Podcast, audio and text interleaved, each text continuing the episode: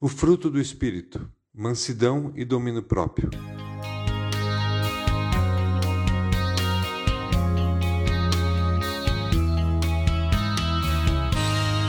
Aprendam de mim, pois sou manso e humilde de coração, e vocês encontrarão descanso para suas almas. Mateus 11, 29. Jesus disse isso sobre si mesmo, e realmente ele foi manso pois ser manso é uma capacidade de permanecer em submissão sobre um comando. Só a mansidão quebra o orgulho, a independência, gerando a humildade e submissão a Deus. Jesus foi o maior exemplo de mansidão e submissão a Deus. Seja a atitude de vocês a mesma de Cristo Jesus, que, embora sendo Deus, não considerou que o ser igual a Deus era algo que devia pegar-se. Mas esvaziou-se a si mesmo, vindo a ser servo, tornou-se semelhante aos homens, e sendo encontrado em forma humana, humilhou-se a si mesmo e foi obediente até a morte e morte de cruz. Filipenses 2, 5 a 8. Muitos classificam a mansidão como fraqueza. Afinal de contas, não posso parecer menor que o meu próximo. Mas lhes pergunto: o que foi que Jesus fez? Ele era o próprio Deus encarnado. Podia sim deixar de lado essa história de morrer por nós. Até porque não foi ele quem pecou. Ele se entregou por nós, a fim de nos remir de toda a maldade. Tito 2,14. Então, ser manso é uma característica de quem tem o fruto do Espírito, que deixa o Espírito Santo de Deus controlar a sua vida. E ser manso com as pessoas em nada tem relação com covardia ou humilhação. Tem a ver com obediência e ter a mesma atitude de Cristo.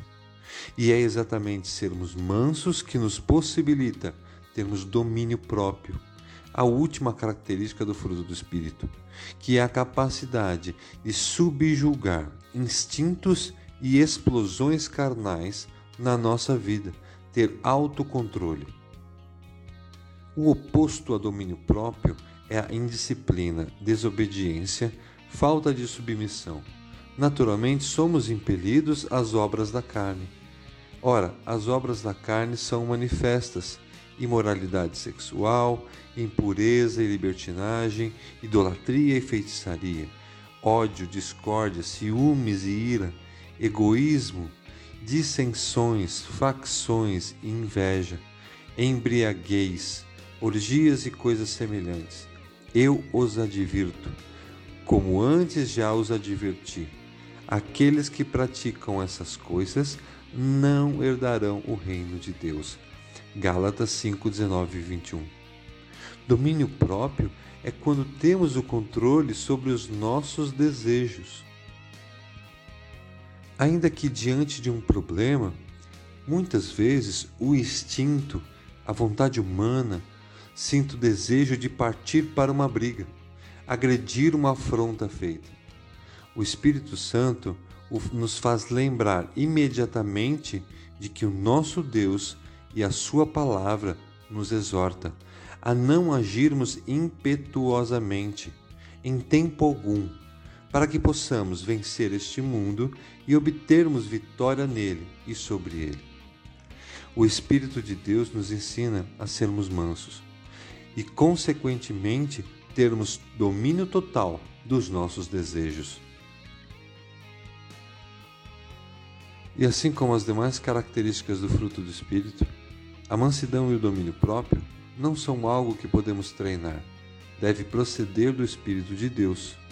Somente aqueles que têm o Espírito Santo de Deus na sua vida e o deixa dominá-lo por completo, pode assim dominar seu próprio corpo.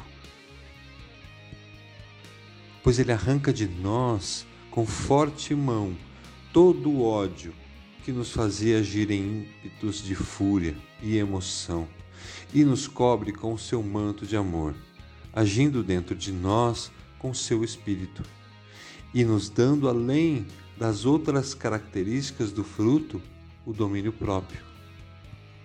Por isso, não revidamos o mal, ainda que este se levante contra nós. Pois a semente maligna morreu com o velho homem, com o nosso eu anterior.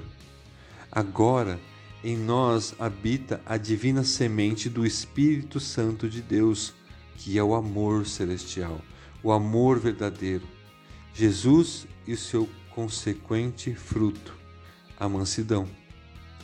Domínio próprio é a chave para uma vida de paz. Como cidade derrubada, que não tem muros, assim é o homem que não tem domínio próprio. Provérbios 25, 28.